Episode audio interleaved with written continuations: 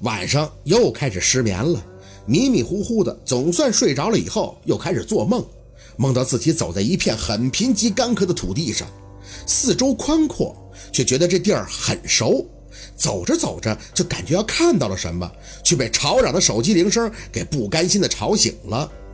来电人是照顾若君的护士，他一听宝四有些沙哑的声音，语气里还有几分抱歉：“不好意思啊，是不是我打扰你休息了？”宝四眯着眼看了一眼时间，一失眠就容易起来晚，撑着胳膊起身：“啊，没有，就是我今天起来晚了。阿姨，是我妈那边有什么问题吗？”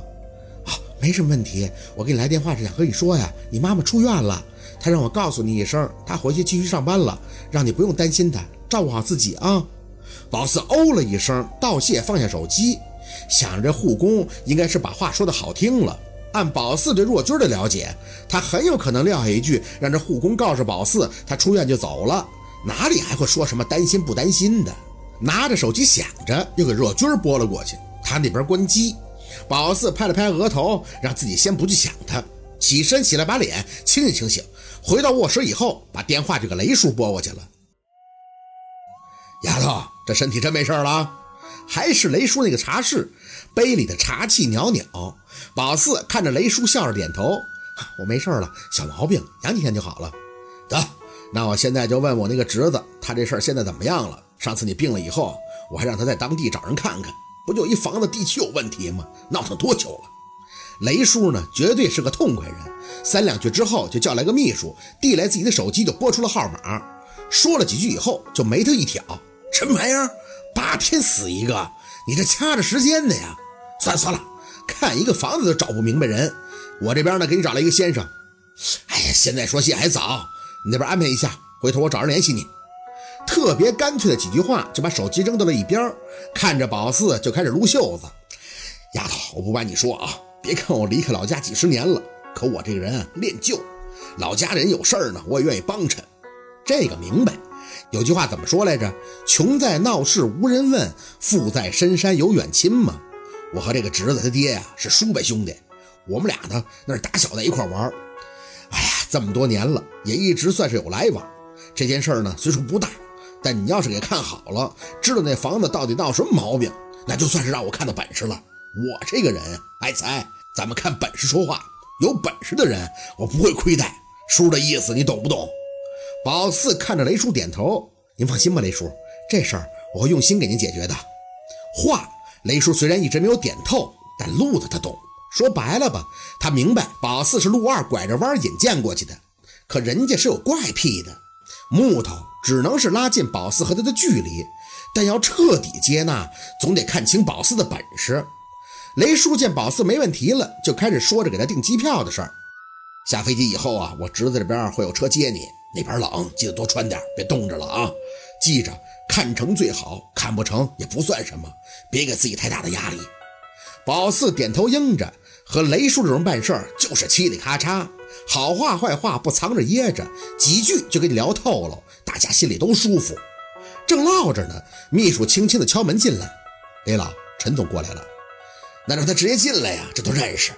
雷叔说着看向宝四：“可能是老三回来了，这不是得看看阴宅吗？你给选的。”宝四刚要回话，就听见有人说话由远及近，一抬眼就看见陈总带着个年轻人进来了。雷叔一看到那年轻人，就笑得眉眼全开。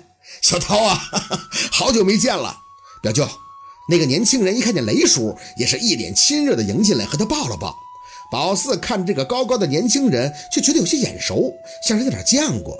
五官算是没什么特点，撑死了也就算是秀气。个子真是很高，说瘦还不是瘦，感觉呢还挺有力量的。人家是很熟悉的。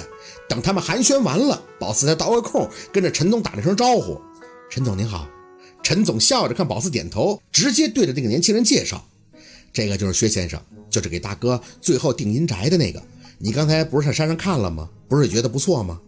薛先生叫小涛的年轻人像是认识宝四，仔细的看了宝四后，随即就笑出了声儿，没什么城府，很单纯阳光的样子，伸出了手：“ 哈哈，久闻大名，久闻大名。”宝四没太懂，不过还是跟他握了下手，有润朗之气，以水为泽。最重要的是，宝四怎么感觉这个人会帮到他呢？随即张口：“你是做和水有关的工作的？”他笑两声，哈哈，能不能猜到我明天会得几块金牌啊？什么意思？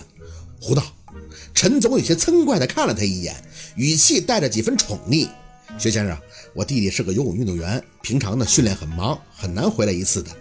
游泳运动员，难怪。”宝四仔细地看了看这个小涛的脸，屏气后发现头部隐约地聚了一团紫气，这是大运的预兆啊！